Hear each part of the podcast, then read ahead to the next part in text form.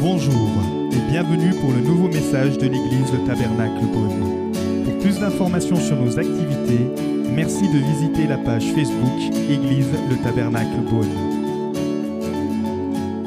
Alors pour ceux qui nous rejoignent, on continue notre série de messages qu'on a intitulé Du rêve à la destinée. Et on en est donc au quatrième message, et on étudie la vie de Joseph, qu'on retrouve dans le magnifique livre qui est le livre de la Genèse. Et je vous invite vraiment à pouvoir vous replonger dans, ce livre. Et en fait, on va regarder et on regarde à dix tests. Ce n'est pas dix tests d'aptitude, mais c'est dix tests d'attitude, parce qu'on voit que euh, c'est souvent notre caractère qui limite notre destinée en Dieu. Et on voit que Joseph est passé par euh, ces différents tests pour finalement euh, atteindre ce que Dieu avait prévu pour lui, c'est-à-dire qu'il soit une source de libération pour le peuple de Dieu, et notre destinée sera toujours attachée à cet objectif ultime. Dieu veut utiliser nos dons, pas pour nous, mais pour qu'on puisse permettre à d'autres de rencontrer Christ. Donc, vous pouvez retrouver les précédents messages sur les podcasts. Et sinon, ce matin, on va regarder donc au quatrième test, qui s'appelle le test de la tentation. Et on va afficher la première diapo. On va aller dans Genèse à partir du chapitre 39. Et puis vous pourrez mettre aussi un marque-page dans Jacques chapitre 1 à partir du verset 12. On va déjà dans Genèse 39 et il y a les versets qui vont s'afficher à partir du verset 6. Or, Joseph était beau à tout point de vue.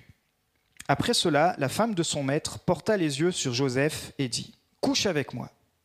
Il refusa et lui dit Mon maître ne prend connaissance de rien avec moi dans la maison, il m'a confié tous ses biens. Personne n'est plus grand que moi dans cette maison, et il ne m'a rien interdit, sauf toi, parce que tu es sa femme. Comment pourrais-je commettre un aussi grand mal et pécher contre Dieu? Voici la perspective du péché qu'avait Joseph, et c'est la perspective qu'on doit avoir en tant que chrétien. Quand on pêche, premièrement, on pêche contre Dieu. Et voici ce que Joseph a comme révélation. Il dit, je ne peux pas pécher contre Dieu, donc comme je n'ai pas péché contre Dieu, je ne peux pas euh, commettre cela. Verset 10. Elle parlait tous les jours à Joseph, mais il ne l'écoutait pas et refusa refusait de coucher avec elle, d'être avec elle. Un jour, il était entré dans la maison pour accomplir son travail, et il n'y avait là aucun des gens de la maison. Elle l'attrapa par son habit en disant Couche avec moi. Il lui laissa son habit dans la main et sortit. Lorsqu'elle vit qu'il lui avait laissé son habit dans la main et qu'il s'était enfui dehors, elle appela les gens de la maison et leur dit Regardez, il nous a amené un hébreu pour abuser de nous. Cet homme s'est approché de moi pour coucher avec moi, mais j'ai poussé de grands cris. Quand il a entendu que je me mettais à crier, il a laissé son habit de côté de moi et est sorti. Elle posa l'habit de Joseph à côté d'elle jusqu'à ce que son maître rentre à la maison. Et elle lui tint alors ce discours L'esclave hébreu que tu nous as amené s'est approché de moi pour abuser de moi. Mais comme je suis mise à crier, il a laissé son habit à côté de moi et s'est enfui dehors. En entendant les affirmations de sa femme qui lui disait Voilà ce que m'a fait ton esclave, le maître de Joseph fut enflammé de colère. Il s'empara de Joseph et le mit en prison, à l'endroit où les prisonniers du roi étaient enfermés. Il resta donc là en prison. L'Éternel fut avec Joseph et étendit sa bonté sur lui. Il lui fit gagner la faveur du chef de la prison. Celui-ci plaça sous son autorité tous les détenus qui étaient dans la prison, et tout ce qu'on faisait passait par lui. Le chef de la prison ne s'occupait pas du tout de ce qui était sous, la responsabilité de Joseph, parce que l'Éternel était avec lui et faisait réussir tout ce qu'il entreprenait. Et maintenant, on va sur Jacques à partir du chapitre 1, verset 12. Quelques versets ce matin. Heureux l'homme qui tient bon face à la tentation, car après avoir fait ses preuves, il recevra la couronne de la vie que le Seigneur a promise à ceux qu'il aime. Donc c'est la diapo numéro 3. Que personne, lorsqu'il est tenté, ne dise C'est Dieu qui me tente. Car Dieu ne peut être tenté par le mal et il ne tente lui-même personne. Mais chacun est tenté quand il est attiré et entraîné par ses propres désirs. Puis le désir, lorsqu'il est encouragé, donne naissance au péché et le péché, parvenu à son plein développement, a pour fruit la mort. Seigneur, merci pour ta parole. Merci Saint-Esprit, parce que ce matin, je crois encore que tu veux parler. C'est toi qui convaincs, Seigneur, et nous voulons disposer nos cœurs afin de recevoir ton message. Amen. Donc le prochain test de Joseph est le test qu'on appelle le test de la tentation. Et il est arrivé à un point où un esclave n'était jamais arrivé avant. Il arrivait à un niveau où littéralement il était le bras droit de son maître. Il avait une confiance totale. Jamais personne n'avait eu autant de confiance dans cette maison. Et alors que tout roulait, on avait vu qu'il avait passé le test de l'orgueil, on avait vu qu'il avait passé le test du puits, on a vu qu'il a passé le test du palais, grâce à son caractère qui était transformé par le Saint-Esprit, parce qu'il avait le désir de changer, il avait un bon témoignage et on lui confiait de plus en plus de responsabilités. Et alors, il y a une nouvelle étape qui arrive, une nouvelle tentation. Qu'est-ce que la tentation? La tentation est l'occasion d'accomplir une bonne chose par un mauvais moyen, en désaccord avec la volonté de Dieu. Par exemple, c'est bon de vouloir réussir des examens à l'école ou euh, où que ce soit, mais de le faire en trichant, ce ne sera pas un bon moyen selon la parole de Dieu. Et bien sûr, il y a plein d'autres exemples. Et c'est souvent durant ou après des grosses victoires, ou après ou dans des moments de défaite que viennent, quand on est le plus vulnérable, que viennent les plus grandes tentations. Alors comment comprendre justement la source de la tentation? Jacques est très clair. Dieu n'est pas la source de la tentation de cette tentation-là. Satan non plus d'ailleurs. Il est le tentateur, mais il n'est pas la source de la tentation. Alors Jacques dit, qui est la source de la tentation?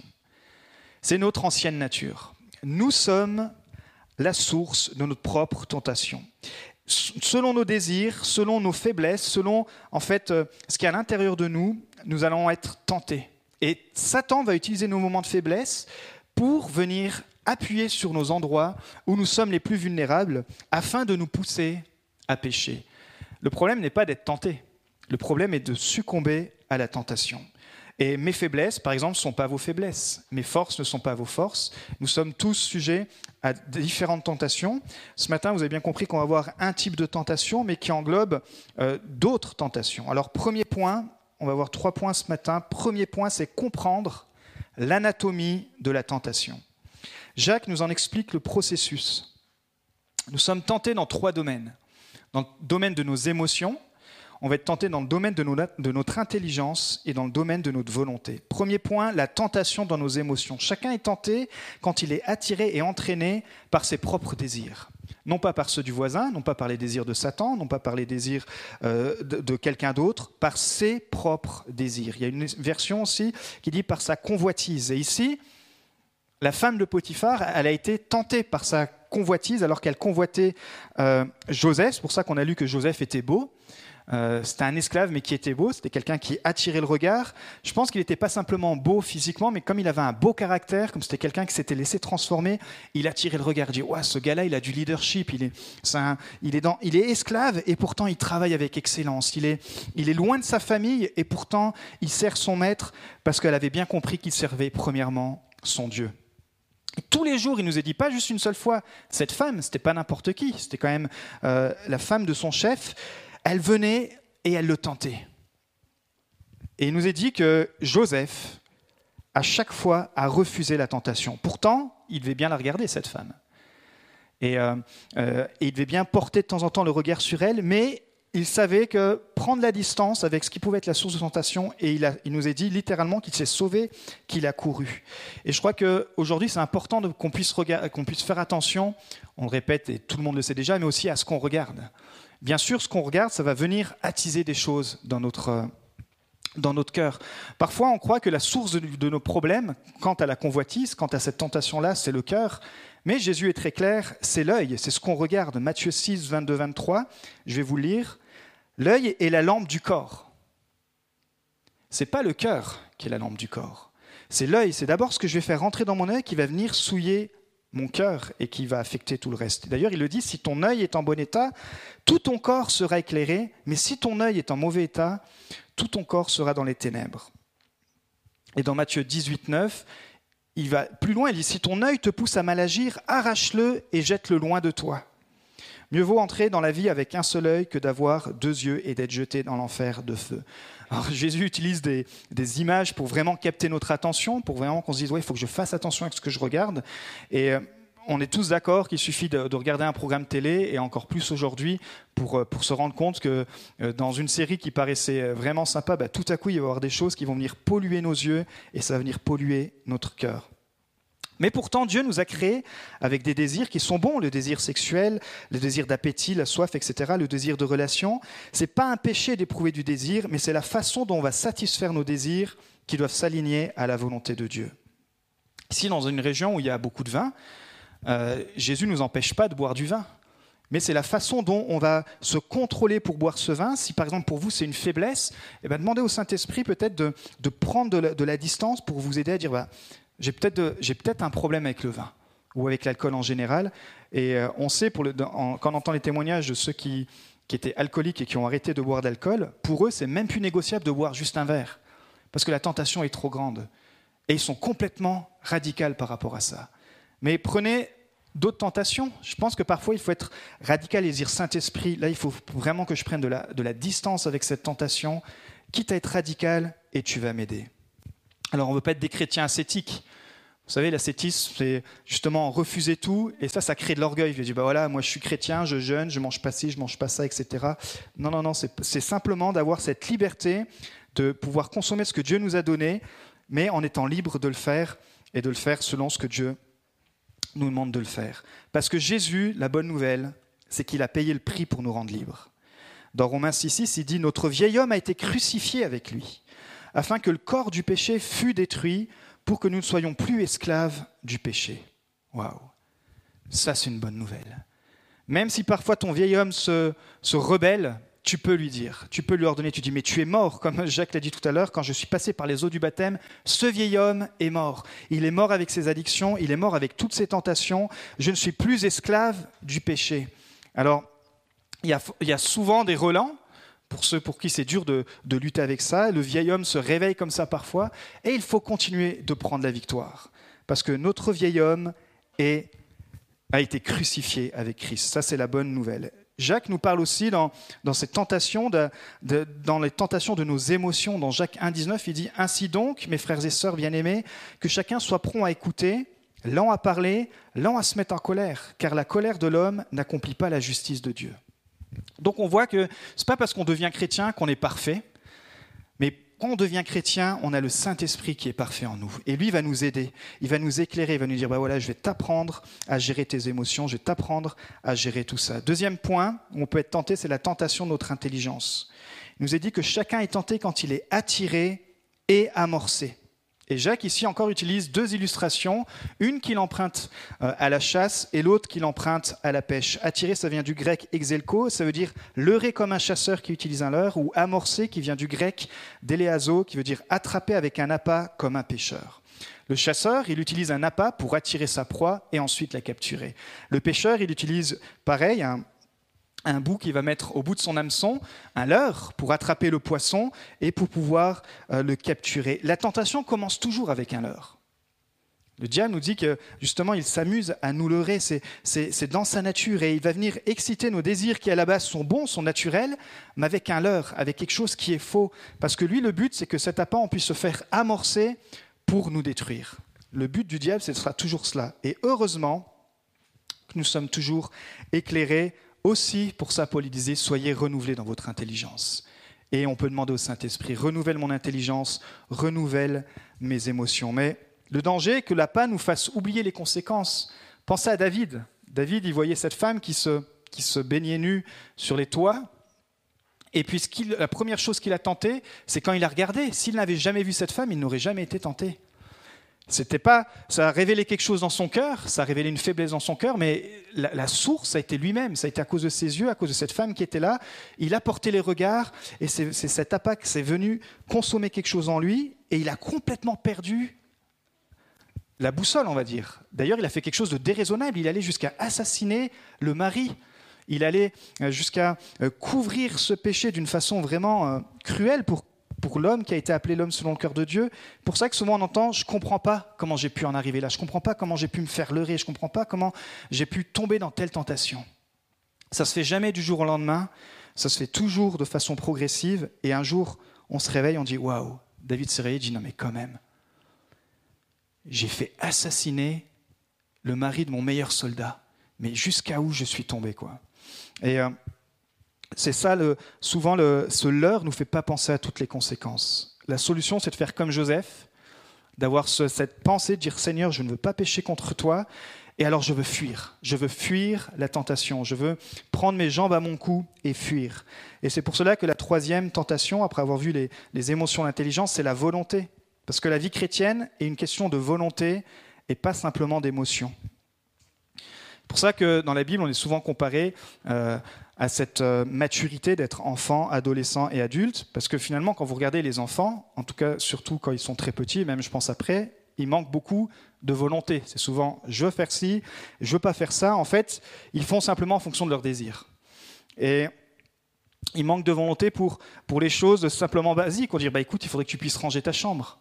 Il faudrait que tu puisses être euh, plus régulier dans tes devoirs. En tout cas, moi, j'étais un enfant comme ça, et je pense que vous étiez aussi un enfant comme ça. C'est dans notre nature, c'est pas grave, on doit grandir. Et je pense que parfois, dans la vie chrétienne, on oublie que si on suit que nos propres désirs, et eh ben finalement, ça va ouvrir la porte à certaines tentations dans lesquelles on va pouvoir tomber. Diapo numéro 4, Jacques va être assez euh, trash, on va dire, dans Jacques 4, 17, assez direct plutôt. Il dit Si donc quelqu'un sait faire ce qui est bien, et ne le fait pas, il commet un péché. Waouh Moi, j'aime beaucoup l'épître de Jacques, et quand j'ai relu ce verset, je me dis Ah ouais, là, il va. Waouh Quand un pasteur vous dit ça, il était pasteur, je me demande le nombre de personnes derrière au culte qui ont dû lui dire Non, mais quand même, Jacques, tu es allé super loin. Si je ne fais pas quelque chose que je sais que c'est bien, alors je suis un pécheur. Mais il faut bien comprendre qu'il y a plusieurs notions dans le mot péché. Et ici, cette notion-là, c'est dans le sens de manquer le chemin de la droiture et de l'honneur. C'est-à-dire que euh, je sais qu'à un moment donné, je dois prendre le bon chemin, comme là, Joseph, il savait qu'il avait le choix, ou de succomber à la tentation, ou de s'enfuir, et il a pris le choix de l'honneur, il a pris le choix de, euh, de ne pas tomber en déshonneur, justement. Il a pris le choix de la droiture. Et c'est pour cela que le Saint-Esprit viendra toujours euh, à, notre secours, viendra toujours au secours de nos faiblesses, mais pas de notre paresse. Parce qu'on est co co-travailleur avec Christ et co-travailleur aussi avec le Saint-Esprit. Dire, bah, Saint-Esprit, je veux que tu puisses m'aider, je veux que je, je, dois travailler sur cela et je veux que tu puisses euh, prendre plus de place. D'ailleurs, on voit partout dans la Bible hein, David ordonner littéralement à son âme, mon âme loue l'Éternel. Peut-être ce matin, c'était dur pour vous de venir et vous dites, mais on va prendre courage et on va aller à l'église. Ou parfois c'est dur de lire la Bible. Je vais prendre mon courage, je vais, me, forcer quelque part à, lire la Bible. Je vais me forcer à prier. Parfois on n'a pas envie de prier. Euh, si on, notre vie chrétienne était basée que sur ce qu'on a envie ou pas envie, bah vous êtes d'accord comme moi que les racines, elles, auraient du mal à prendre. Mais on a tous ces temps, ces temps où on se dit, j'ai pas envie de prier, eh ben je vais quand même prier. J'ai pas envie de, de, me lever ce matin pour faire telle chose, eh ben je vais quand même le faire. On voit bien le processus. On va avoir trois exemples vraiment pour qu'on puisse euh, analyser ça ensemble dans la vie d'Adam et Ève. Genèse 3. Le diable s'est servi du, euh, du désir pour attirer Ève, donc il a touché ses émotions, et ensuite il a trompé son intelligence. Il a dit, mais est-ce que Dieu t'a vraiment dit ça?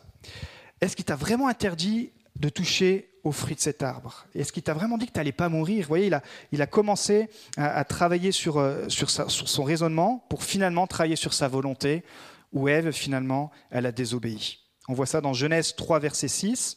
La femme vit que l'arbre était bon. Encore une fois, ça passe par ce qu'on regarde, et c'est pour ça que Jésus a été tellement clair. Il a dit, elle a vu que, que l'arbre était bon, donc ça a commencé par ce qu'elle a vu, était bon à manger et agréable à la vue, et qu'il était précieux pour ouvrir l'intelligence. Elle prit de son fruit et en mangea, et en donna aussi à son mari qui était auprès d'elle, et il en mangea. Donc lui, il a aussi échoué. Et vous et moi, on continuera d'avoir des victoires, on continuera parfois de tomber, mais le juste se relève toujours, et c'est la bonne nouvelle. Mais euh, il faut se rappeler que le diable est content quand on succombe à la tentation, parce que on n'est plus dans la vision de Dieu, on n'est plus dans le rêve de Dieu pour notre vie, on prend du retard. Ici, forcément, le rêve de Dieu pour Adam et Ève, bah, il a été quelque part brisé, mais Jésus a racheté cela. Dans Samson, dans Juge 13 à 16, on voit la vie de Samson. Samson, lui, c'était quelqu'un qui était mis à part dès sa jeunesse, et lui qui était vraiment rempli du Saint-Esprit, mais alors que dans le Nouveau Testament, on est rempli du Saint-Esprit continuellement, dans l'Ancien Testament, ils étaient remplis du, Saint-Esprit de façon ponctuelle pour des missions ponctuelles. En tout cas, c'était le cas pour, euh, euh, pour Samson. Et il reçoit l'Esprit de Dieu. Pour lui, c'était une force surnaturelle pour euh, libérer le peuple physiquement, pour délivrer Israël des ennemis et ramener le peuple à Dieu. Mais cet homme, si vous connaissez un peu son histoire, était fort à l'extérieur, mais il avait une faiblesse à l'intérieur. C'est vraiment une vie de contraste. Il était attiré par les mauvaises fréquentations, vous lirez ça dans le chapitre 14. Il était quand même de temps en temps spirituel, dans les chapitres 13 à 15, mais il était dominé par ses désirs, et notamment les désirs charnels et la sensualité. Et Samson commence avec une vie avec un gros potentiel. Euh, nous, quand notre deuxième fille est née, euh, on n'a pas eu tout ça de la part de Dieu sur notre fille, même si on sait qu'en Christ, euh, elle a toutes les bénédictions et on a toutes les bénédictions en Christ, mais quand vous relirez l'histoire, il avait vraiment un appel particulier que le Saint-Esprit, euh, que ses parents devaient le mettre à part pour cette tâche. Il commence vraiment avec un potentiel. Pourtant, et si vous connaissez l'histoire, il va gâcher son potentiel. Il va, euh, il va se laisser, il va gaspiller sa vie parce que finalement, il ne va pas laisser de son cœur être complètement travaillé. Il va pas avoir ce cœur de repentant, ce cœur de ziri. Il faut que je me remette en question. Et finalement, il va être capturé par l'ennemi. Il va avoir les yeux crevés. Il va être condamné à moudre du blé, tourner en rond. C'est vraiment l'image de l'esclave. Et sa mort, d'ailleurs, va avoir une mort précipitée parce qu'il va être que 20 ans juge, alors que Dieu avait certainement prévu plus pour lui. Et la liberté qu'il va accorder à son peuple va être qu'une liberté partielle, alors que Dieu avait proclamé sur lui que Dieu l'utiliserait pour qu'il puisse soulever aussi d'autres libérateurs et libérer complètement le peuple voyez, donc même si dans, Hébreu, il nous est dit que Samson a agi par la foi, il agit par la foi. À chaque fois qu'il agit par la foi, il avait les résultats de Dieu. Et à chaque fois qu'il a réagi, forcément comme nous, par sa propre chair, eh ben, il a eu des résultats charnels. Et puis le dernier exemple, c'est Ruben, pour revenir à la famille de Jacob. Ruben, c'était le fils aîné de Jacob, donc sa mère c'était Léa, la première épouse de Jacob, et en tant qu'aîné, à la mort de Jacob, il devrait recevoir ce qu'on appelait le droit d'aînesse. C'était un héritage spirituel et un héritage euh, matériel. C'était quelque part un peu le rêve de Dieu pour sa vie. En tout cas, c'était cet héritage qu'il devait recevoir. Mais Ruben n'a pas reçu son héritage. Qu'est-ce qui s'est passé? Il avait aussi un gros problème de convoitise. Dans Genèse 49.3, je vais vous le lire, c'est à la fin de sa vie, Jacob qui va donner ses douze tribus avec euh, euh, leurs fonctions. Voici ce qu'il va dire sur Ruben, qui est le fils aîné. Genèse 49.3, je vais vous le lire. Ruben, toi, mon aîné, toi qui es ma force et le premier de mes enfants, supérieur en dignité et en puissance. Waouh, c'est pas mal déjà quand vous avez un fils comme ça. Dites là, le fiston, il avait quand même vraiment des bonnes qualités. Mais voici sa faiblesse, impétueux comme l'eau, c'était quelqu'un qu'on n'arrivait pas à saisir. Tu n'auras aucun avantage, car tu es monté sur le lit de ton père, tu as souillé mon lit en y montant. en fait, pour ça, je vous ai vraiment encouragé à lire toute la, toute la vie de, de, Joseph. Dans Genèse 35, on apprend que Rachel, donc la première épouse de Jacob, n'arrivait pas à avoir d'enfant. Elle avait une servante qui s'appelait Bilal. Et Bila. Alors elle va voir son, elle va voir, euh, elle va voir son mari, elle va dire bah, écoute, marie ma servante, Bila, afin, afin, que tu puisses me donner quand même une descendance. Et donc, effectivement, au début, euh, Jacob va hésiter et finalement, il va accepter. Et suite à cela, des enfants vont naître. Et puis, quelques temps plus tard, Rachel va mourir. Et à l'âge de 30 ans, Ruben va, va saisir en tout cas cette, cette opportunité, il va prendre la liberté d'aller coucher avec Bila, qui était déjà devenue la femme de Jacob. Jacob, à ce moment-là, on ne sait pas trop comment il réagit. Mais bien sûr qu'il l'a su. Et sur son lit de mort, c'est comme si Ruben tombe des nues. Il apprend que finalement, il va être déshérité, qu'il ne va pas toucher son héritage et qu'il ne va pas toucher quelque part sa destinée. Il y avait un rêve de Dieu pour sa vie, d'avoir ce droit d'aînesse, d'avoir cet héritage spirituel, d'avoir cet héritage aussi matériel. Mais à la fin de, la, vie de, Jacob, qui allait donner cette liberté, qui allait donner cet héritage, il nous est dit que Jacob donna l'héritage de Ruben aux deux fils de Joseph. Ce qu'il faut comprendre, après avoir bien analysé la tentation, c'est mon deuxième point, c'est qu'on peut vaincre la tentation. Et c'est pour ça qu'on est obligé de faire le constat, un petit peu noir même, de voir toutes les conséquences de la tentation. Mais la bonne nouvelle, c'est qu'on peut vaincre la tentation. Il faut connaître nos faiblesses. Souvent, c'est quand on est fatigué. Souvent, c'est quand on est seul. Souvent, quand on s'ennuie, qu'on peut être sujet à la tentation. Mais il nous est dit, donc c'est la diapo 5 en Hébreu 4.14, que nous pouvons vaincre en Jésus-Christ. En effet, nous n'avons pas un grand prêtre incapable de compatir à nos faiblesses. Au contraire, il a été tenté en tout point comme nous, mais sans commettre de péché. Approchons-nous donc avec assurance du trône de la grâce afin d'obtenir compassion et de trouver grâce pour être secouru au moment opportun. Et ce matin, peut-être que tu es sous les, coups de mauvaises, euh, euh, mauvaises décisions, mais j'aimerais te dire qu'il n'y a plus aucune condamnation. Si tu t'accroches à Christ, tu dis Seigneur, voilà, j'aimerais régler ma vie, je m'approche de toi, tu as payé ce prix, tu me comprends, tu vas m'aider à, à me sortir de ce bourbier-là, alors Christ va t'aider. Jésus nous comprend parce que lui-même a été tenté dans le désert. Et c'est peut-être un désert financier, c'est peut-être un désert émotionnel, c'est peut-être un, désert relationnel, c'est peut-être un désert psychologique. La bonne nouvelle, c'est que Jésus te comprend. Et tu peux te confier en lui et il va t'aider. Parce que c'est quand nous sommes parfois au plus bas ou quand on vient juste d'avoir une grande victoire qu'on peut être le plus sujet à tomber à la tentation. La bonne nouvelle aussi, c'est que Jacques nous dit qu'il y a une promesse quand on continue de résister à la tentation. On l'a lu dans Jacques 1.12. Heureux l'homme qui tient bon face à la tentation, car après avoir fait ses preuves, il recevra la couronne de la vie que le Seigneur a promise à ceux qu'il aime. Heureux l'homme qui tient bon face à la tentation. Ça veut dire qu'il y a un combat. Et si vous êtes dans ce combat, c'est normal. Ça veut dire que vous êtes chrétien, que vous êtes engagé, vous êtes sur le ring de la vie, mais il ne faut pas baisser les bras, il faut, se dire, voilà, cette tentation, elle est là, mais je veux tenir bon. Et je veux, me remonter, je veux remonter sur le ring, reprendre les gants de boxe et reprendre ma victoire en Christ. Troisième et dernier point, on va finir de façon très pratique. Trois choses à faire pour sortir vainqueur. Diapo numéro 6, Jacques 4, verset 7. Soumettez-vous donc à Dieu, mais résistez au diable, et il fuira loin de vous. Premier point, c'est l'aide du Saint-Esprit.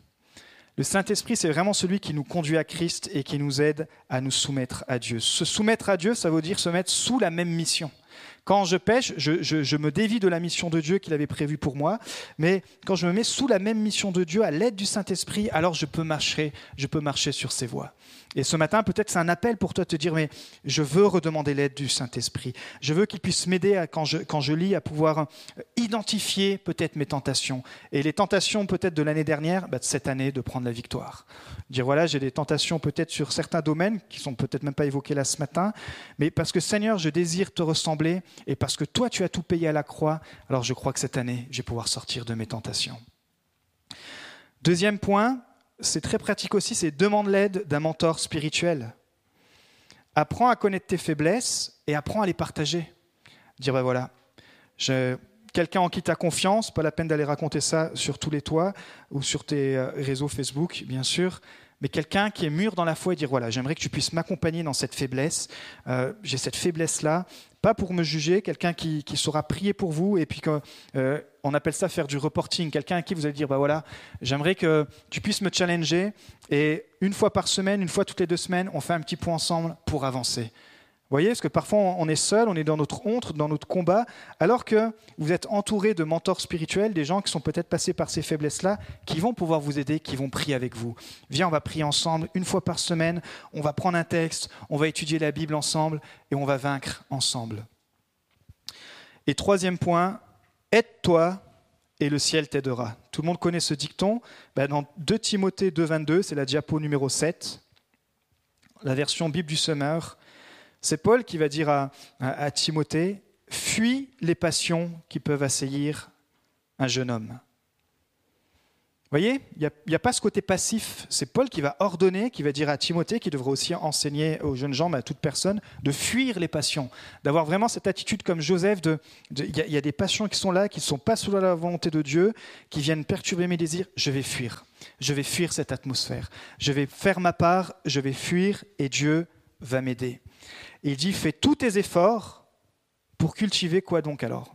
La foi, l'amour et la paix. Waouh Cultive la foi, l'amour et la paix. C'est peut-être un bon plan pour cette année. Seigneur, voilà, j'ai pas trop d'objectifs spirituels. Bah, cette année, voilà, trois points. Je vais cultiver ma foi, j'ai cultivé mon amour et j'ai cultivé la paix.